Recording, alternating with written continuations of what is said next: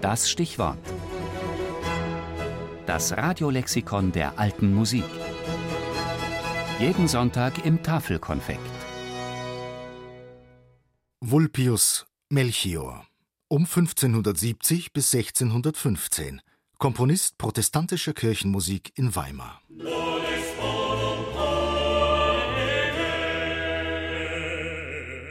Er wurde in eine Zeit geboren, in der man noch Latein schrieb, sprach und verstand und in der man seinen deutschen Nachnamen gerne mal übersetzte. Aus Melchior Fuchs wurde Melchior Vulpius. Aus dem Sohn eines armen Handwerkers wurde ein angesehener Komponist und Lateinlehrer. Als Geburtsort von Vulpius wird Wasungen angenommen, ein kleiner Ort gut 80 Kilometer südwestlich von Weimar. Er muss bereits in jungen Jahren großes Talent zum Komponieren gezeigt haben, ab und an verdient er damit ein paar Gulden. Für ein zufriedenes Leben reicht das allerdings längst nicht aus. Eine Beschwerde von ihm ist überliefert, da beklagt er seine Hände und Füße seien ja doch nicht essbar. Trotz der Not geht er eine Ehe ein, da ist er noch keine 20. 1592 dann bessert sich seine Situation. Er erhält eine Anstellung als Lehrer, die ihm finanzielle Sicherheit gewährt. Vier Jahre später wird er ins Weimarer Stadtkantorat aufgenommen.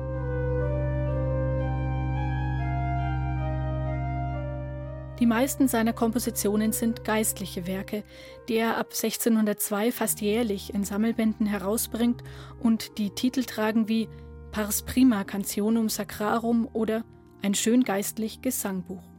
Lateinische wie auch deutsche Texte sind darin vertont. Die lutherische Forderung nach deutscher Sprache im Gottesdienst hat sich in der Kirchenmusik nicht vollständig durchgesetzt. Die Musik von Melchior Vulpius zeugt von der Beschäftigung mit italienischen Vorbildern.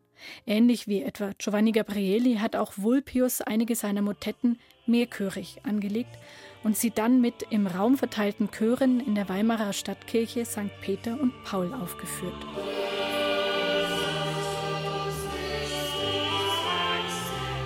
Sein größtes Werk ist die Matthäus-Passion, die er 1613 veröffentlicht. Über 100 Jahre vor Bach vertont Vulpius den Text eines Evangelisten und schafft so ein frühes Oratorium. In Vulpius Version wechseln sich der rezitativische Gesang des Evangelisten und der biblischen Personen mit dem Chor ab. Arien wie etwa bei Bach fehlen hier. Trotzdem dürften die Zuhörer begeistert gewesen sein von dieser gesungenen Erzählung vom Wunder der Auferstehung. Das Leiden und Sterben unseres Herrn Erlösers Jesu Christi aus dem heiligen Evangelisten Matteo nach den Personen mit vier Stimmen komponiert und den Druck verfertiget durch Melchiorem Vulpium zu Weimar Kantorem.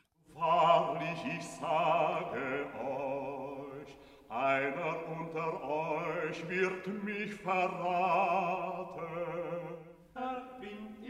Seine bekanntesten Werke sind Kirchenlieder, die bis heute im Gottesdienst gesungen werden, etwa Christus, der ist mein Leben, die helle Sonne leucht jetzt herfür oder Gelobt sei Gott im höchsten Thron.